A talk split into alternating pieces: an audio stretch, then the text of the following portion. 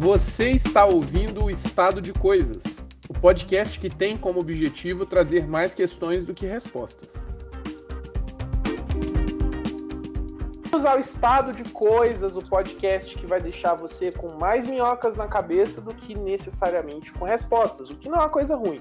Se você ouviu esse podcast e está com mais dúvidas, ótimo, porque a ideia não é responder tudo o que existe para ser respondido em um assunto em 20, 30 minutos. A ideia é exatamente o contrário: é trazer pessoas que possam vir a qualificar o debate e efetivamente gerar dúvidas qualificadas para que todo mundo consiga, por seus próprios meios, pesquisar aquilo que é necessário e, quem sabe, até por conta própria, levar o seu próprio conhecimento adiante. A gente tenta aqui, então, levar informação adiante e fazer com que as pessoas consigam efetivamente pensar por conta própria a partir daquilo que foi dito. E hoje, continuando com aquele debate incrível, com aquela aula que a Luísa deu pra gente, apresento a vocês novamente Luísa, a nossa queridíssima Luísa Andrade, que é advogada tributarista e assessora parlamentar no Congresso Nacional. Oi, Luísa, tudo bom com você?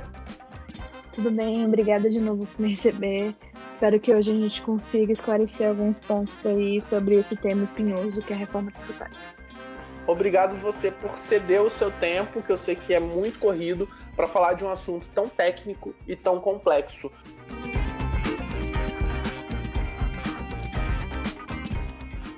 Então, por onde a gente começa? Luísa, e a reforma tributária? Para onde vai, de onde vem, o que está acontecendo no Congresso? Como que a gente pode começar a resumir essa história que hoje é uma das meninas dos olhos do mercado? Quando a gente fala em reforma tributária, né, nós temos que pensar no que temos de entraves hoje no sistema tributário nacional. Então, reforma tributária serve para resolver problemas que existem. E quais problemas são esses? Eu vou trazer aqui cinco problemas que, para mim, são os mais importantes, e é, talvez outros especialistas tenham uma visão diferente, mas é, nesse tempo aí que eu venho me dedicando ao problema, estudando e ouvindo a sociedade civil, ouvindo os parlamentares, eu vejo que acaba se resumindo a mais ou menos esses cinco problemas. O primeiro problema são os custos de conformidade. É aquelas obrigações acessórias que os empresários têm que cumprir. Eles têm que preencher vários documentos e enviar para a Secretaria do Estado, para a Receita Federal, para as prefeituras. Cada documento de cada cidade acaba sendo diferente, informações diferentes, informações redundantes, então eles preenchem várias vezes a mesma informação em documentos diferentes. Isso tudo gera custo. Esse custo ele é repassado para o consumidor e esse custo retira a produtividade do país. É, é o, aquele famoso custo de conformidade que o o Banco Mundial fala que o Brasil demora muito mais horas do que qualquer outro país para declarar imposto, é o custo de declaração. Então, uma simplificação nessa redução de custos tem que vir nessa reforma tributária. Ah, o segundo ponto é a legislação nacional ser uniforme. Hoje, cada município trata do ISS de uma maneira diferente, cada estado trata do CMS de uma maneira diferente. É, nós temos que definir diretrizes e que todos esses entes tributem de maneira igual para facilitar para as pessoas que operam em diferentes localidades conseguirem ter um, uma certeza de que elas estão apurando o tributo de, da maneira correta. O terceiro ponto é a questão das distorções econômicas. Com nosso país, ele dá muita isenção a produtos específicos, benefícios fiscais para setores específicos, isso acaba criando distorções o meu ponto de, de atenção aqui é a questão da neutralidade tributária. É que o, o tributo não seja um fator determinante para determinar se um empresário vai atuar no ramo X ou Y. Que ele não seja induzido a abrir mão de uma fábrica de algum produto para abrir uma fábrica de outro produto apenas por causa da dificuldade de aderir à legislação tributária daquele setor. A economia ela é regida por regras autônomas do direito, então a questão da oferta e demanda não pode ser impactada é, pelos tributos, porque isso acaba afetando a população que precisa daquele serviço, precisa daquele produto. Então isso é o que a gente chama de neutralidade tributária. A reforma tem que trazer é, a tributação de uma maneira neutra, que não cause distorções econômicas e, óbvio, pensando numa eficiência arrecadatória. A gente não quer abrir mão de receita ou é, arrecadar muito, muito mais e sufocar o empresário. É um, um liame assim, de um equilíbrio entre essa neutralidade e eficiência. É, o quarto ponto é a não cumulatividade. Se você quer entender um pouco o que é a não cumulatividade, volta no nosso episódio anterior, que eu expliquei de uma maneira mais didática, mas é quando tem aquela incidência dos tributos em cadeia. Então a gente quer acabar com isso, que não tenha mais essa questão, justamente porque gera um custo que você não consegue estimar com precisão quanto foi de tributo nas cadeias anteriores e acaba onerando ainda mais o consumidor final. E o último e quinto ponto é a questão do princípio constitucional da equidade, é a isonomia, é você tratar iguais é, as pessoas iguais e, diferentemente, as pessoas que estão em uma situação mais vulnerável. Uma palavra bonita que a gente usa no direito tributário que é a progressividade, que é nada mais do que quem tem mais paga mais tributo e quem tem menos paga menos tributo. A elite, as classes econômicas dominantes pagam, arcam com uma carga tributária superior às famílias mais pobres e vulneráveis. Esse tratamento isonômico também é um ponto muito relevante quando a gente fala em reforma tributária. Nossa, entendi. Então são desafios muito grandes, né? Como você brilhantemente explicou no último episódio, a gente tem uma estrutura tributária que acaba permitindo algumas distorções muito complexas e é, esses pontos que você trouxe para a gente, eles acabam sendo então coisas que incidem diretamente sobre muito da base que a gente tem a cobrança de tributos aqui no Brasil. Então nós temos um desafio muito, muito grande pela frente. Como que está essa situação hoje dentro do Congresso Nacional? Como que o, o debate está se desenhando? Quem são os agentes, no caso, é, como está o governo federal, poder executivo, no caso? É, o que, que você pode falar para a gente sobre isso? A gente tem propostas que estão destoando em relação a todo o resto?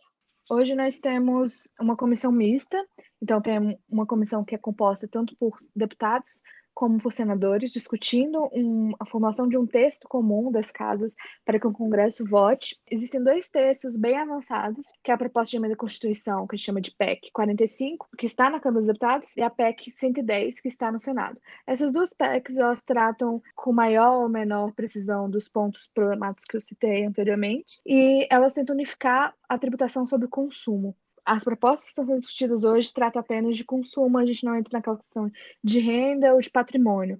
É, essa comissão mista ela está trabalhando atualmente, em, mesmo que em relação da pandemia, que não estejam tendo trabalho presencial, os, os, deputados e senadores estão se reunindo remotamente, através de plataformas como o Zoom, e discutindo questões peculiares a cada setor econômico. Então, estão tendo audiências públicas com debates, ouvindo é, a população para que ela traga os problemas, o que precisa ser resolvido, o que precisa ser aprimorado no, nos textos que já estão em análise, e a perspectiva perspectiva que nós temos é que em algumas semanas aí o relator apresente o texto. Esse texto vai ser votado depois pela Câmara e pelo Senado. Se aprovado, a gente tem uma reforma tributária efetiva. O governo federal, na figura do executivo, né, o que a gente chama Paulo Guedes, Bolsonaro, eles têm a proposta diferente da Câmara e do, do Senado, mas não apresentou um texto.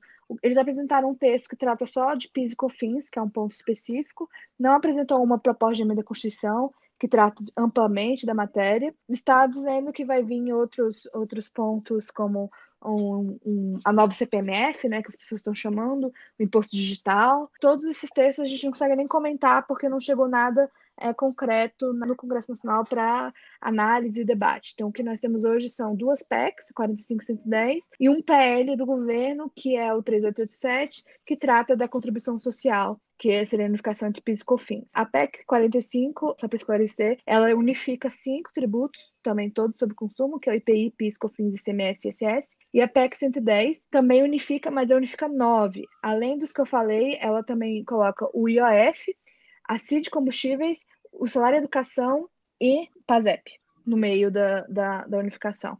Então, as duas propostas em tramitação hoje, que estão sendo analisadas pela, por essa comissão mista, que vai ser votado e vai ser efetivamente discutido, tratam da unificação de vários tributos num só, e aí tentando resolver aqueles entraves que eu falei no ponto anterior.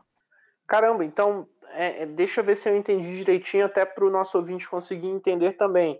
Então, hoje nós temos uma discussão extremamente complexa que envolve basicamente todos os governos, envolve basicamente todos os municípios, tem uma série de interesses em jogo, interesses do mercado, e aí dentro do mercado você tem vários setores que vão ser impactados, alguns de melhor forma, outros de, de uma forma um pouco pior. O governo federal na forma do executivo, então ainda não entrou efetivamente nessa discussão. Então essa discussão está sendo conduzida até o momento completamente pelo legislativo. É isso mesmo? É isso. É óbvio que o governo tem a, os parlamentares da base de apoio, que também estão participando. Nós temos vários deputados e senadores da base governista que são bem atuantes na comissão mista, mas não existe uma, uma proposta ampla do governo. O que nós temos até agora é uma proposta pontual. É, os estados, eles são representados por um é, Conselho Nacional, que reúne todos os 27 secretários de Fazenda, e esse conselho apresentou uma emenda substitutiva a uma das PECs com uma proposta de consenso dos estados. Então, os estados estão participando ativamente também. Os municípios, existe um, uma discussão entre os grandes municípios, com capitais e municípios grandes, e os pequenos municípios, eles têm interesses é, muitas vezes divergentes, mas, em geral, também eles estão apoiando a tramitação da reforma tributária. Alguns pontos de conflito, mas também os municípios foram ouvidos pelos parlamentares que estão na comissão mista, foi ouvido pelo relator, pelo presidente da comissão, e eles estão participando também ativamente com propostas, com pontos de melhoria no texto e trazendo a visão é, que eles têm da arrecadação do ISS. Também nós temos sempre o lobby, né? Os setores econômicos eles se organizam para trazer o que eles acham que é um, um ponto preocupante, que dificultaria o setor, ou tentar buscar um benefício, um incentivo melhor. A PEC 45 ela veda completamente qualquer tipo de incentivo fiscal. Então, não dá para o lobby, digamos assim, avançar é, e tentar pegar uma brechazinha, uma exceção na legislação tributária para que tenha uma tributação melhor. A PEC 110, ela já permite que alguns produtos específicos possam ser beneficiados, por exemplo, medicamentos, produtos da cesta básica. Então, alguns produtos vão ter um tratamento diferenciado na legislação tributária, e isso pode atrair, óbvio, lobby, na questão dos medicamentos dos farmacêuticos. Mas toda essa questão a gente está tratando ainda no campo das ideias. Não existe um texto apresentado pelo relator que consubstancie realmente o que vai ser votado pelos deputados. Então, esse é, ainda está num momento de construção é, da proposta mesmo do que vai ser votado. Assim que a comissão mista terminar, nós também não temos uma data, se a gente for estimar, está tendo reunião uma vez por semana. Em tese, o relator deveria apresentar o relatório entre os dias 15 e 16 de setembro, mais ou menos, apresentando o relatório para a comissão. A comissão não é um órgão deliberativo, é simplesmente uma formalidade. Eles vão aprovar um parecer e aí esse parecer vai ter que ir para o plenário da Câmara e do Senado, onde todos os parlamentares vão poder participar do debate e votar. É, se a gente usar a, a reforma da Previdência como exemplo, entre a leitura do parecer na comissão especial e a conclusão de votação no plenário passou mais ou menos, passaram 67 dias. Então, vai demorar um pouco ainda para que esses textos sejam apreciados e que a gente realmente tenha acesso às minúcias, aos detalhes de cada alteração que vai ser feita na legislação tributária.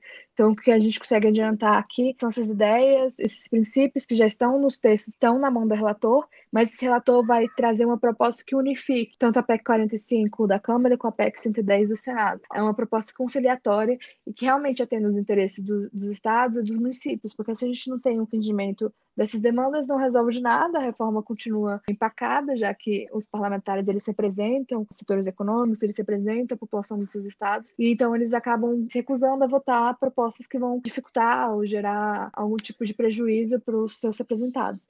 Então, tem essa questão de que vai ter um texto, esse texto pode ser alterado, provavelmente vai ser alterado, e vai ser votado. Então, para a gente conseguir trazer detalhes, a gente precisa que o relator apresente primeiro o parecer dele com a proposta redigida, bonitinha, trazendo todos os pontos do que vai ser novo tratamento legislativo da questão tributária no Brasil.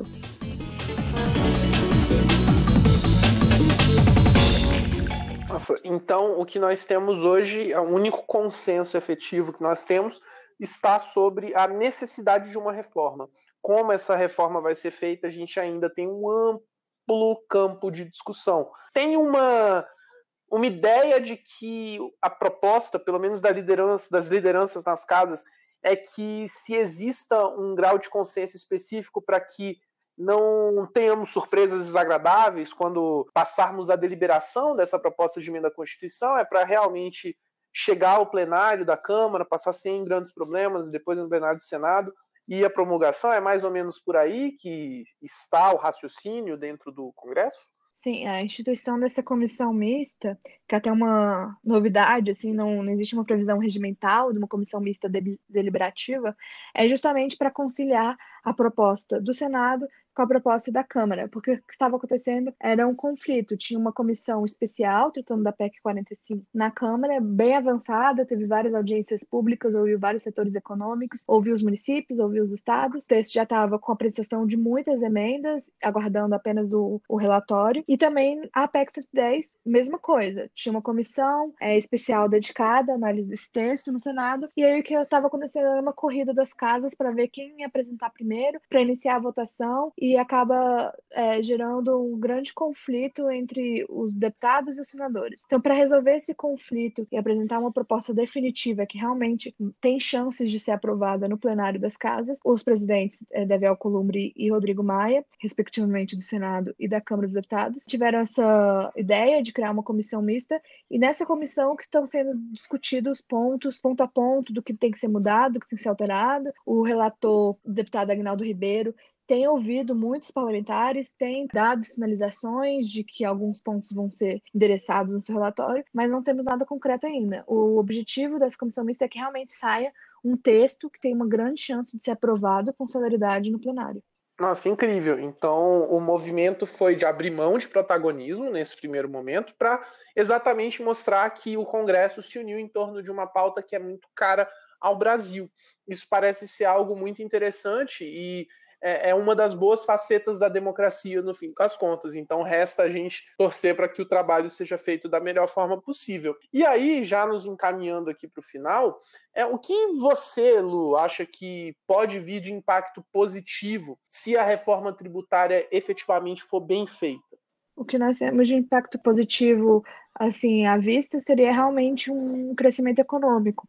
É, como eu expliquei, a gente tem uma complexidade muito grande de normas tributárias. Muitas empresas têm que ter especialistas em cada cidade ou em cada estado para determinar como vai ser recolhido o tributo naquela localidade. Quando a gente simplifica, quando a gente uniformiza essa legislação, aumenta tanto a arrecadação, porque vai ter mais eficiência, e aumenta também a produtividade, porque vai ter uma melhor alocação dos recursos econômicos, vai ter uma neutralidade. Tirando a questão da cumulatividade dos tributos, vamos reduzir é, o preço para o consumidor final dos produtos. Com tratamento isonômico e progressivo, você consegue dar efetividade à questão da equidade, dar maior acesso à população mais vulnerável a certos produtos e serviços. Então, tem vários pontos que acabam melhorando o cenário econômico e esse cenário econômico se reflete em desenvolvimento para o país e para a população mais pobre, principalmente. A gente ainda não sabe até que ponto vai vir isso, esse tratamento no texto, porque a gente realmente necessita ver a redação exata para saber os impactos que essa reforma vai ter. Mas se a gente usar os pontos que o relator já adiantou, que são pontos de consenso entre o Senado e a Câmara, a gente consegue ver uma grande um, um grande benefício para o país em relação, principalmente à produtividade, até uma uniformidade, até uma transparência. São vários pontos que, unidos, mostram que a gente tem uma grande capacidade de, mesmo nesse momento de pandemia, de recessão, apresentar um, um crescimento econômico acima do esperado. Ou seja, a gente precisa torcer para que os nossos parlamentares e as nossas parlamentares façam um bom trabalho nessa reforma e que apresentem algum tipo de texto que venha a efetivamente melhorar tanto a vida do cidadão, como eu e você, quanto a vida das empresas que possam vir para o Brasil para gerar mais empregos, gerar mais renda e tudo mais. Então, que a gente fique na torcida. E Lu, muito obrigado por sua presença aqui. Fantástica, uma aula. Eu espero que a gente possa voltar a conversar quando esse projeto andar mais, porque fatalmente vai andar mais, ou ao menos esperamos que ande. Muito obrigado por colocar um pouco do seu amplo e vasto conhecimento aqui à disposição, da, à minha disposição, à disposição dos nossos ouvintes e daí para frente. Muito, muito obrigado mesmo. De nada, eu que agradeço a oportunidade de poder é, tentar esclarecer um pouco esse tema tão complexo. Também estou à disposição para voltar quando o texto andar, quando tivermos um relatório para poder conversar sobre pontos específicos, sobre o impacto de cada é, mudança que vai ser trazida. Só queria trazer uma ressalva de que nós temos um, um tempo de transição geral. Então, essa mudança, esse avanço, nem sempre vai ser visto de maneira imediata. A gente tem até que ter um pouco de cautela para falar isso, para não criar expectativas de que a reforma passou e pronto, agora o Brasil vai decolar. A gente tem é, no geral, quando se trata de reformas estruturantes que tratam é, de algo tão complexo que impacta tanto o sistema econômico, a gente fala de é, uma aplicação paulatina, aos poucos, de um modelo de transição que possa trazer previsibilidade para os prefeitos, para os estados poderem gerir a mudança na arrecadação e até mesmo para as empresas poderem se adequar ao novo panorama tributário. Então, eu só queria fazer essa ressalva à minha fala anterior para não criar expectativas de que a mudança vai ser imediata e que a passando o texto, aprovando no Congresso, está tudo certo. A gente tem que esperar porque as coisas vão sendo implementadas aos poucos.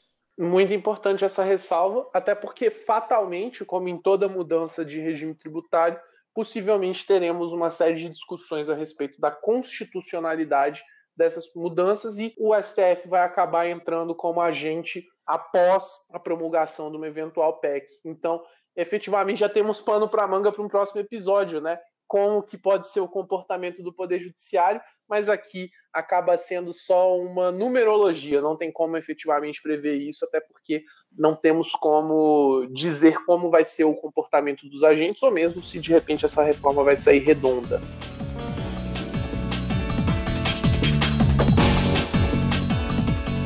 Então, Luísa, muito, muito obrigado. E a gente se encontra em breve, porque certamente teremos muito assunto. E você, ouvinte, espero que você tenha gostado do episódio e Caso precise de alguma coisa, estamos à disposição nas redes sociais. Um abraço para vocês e até logo! Não se esqueça de se inscrever na sua plataforma preferida de podcasts para continuar acompanhando o estado de coisas.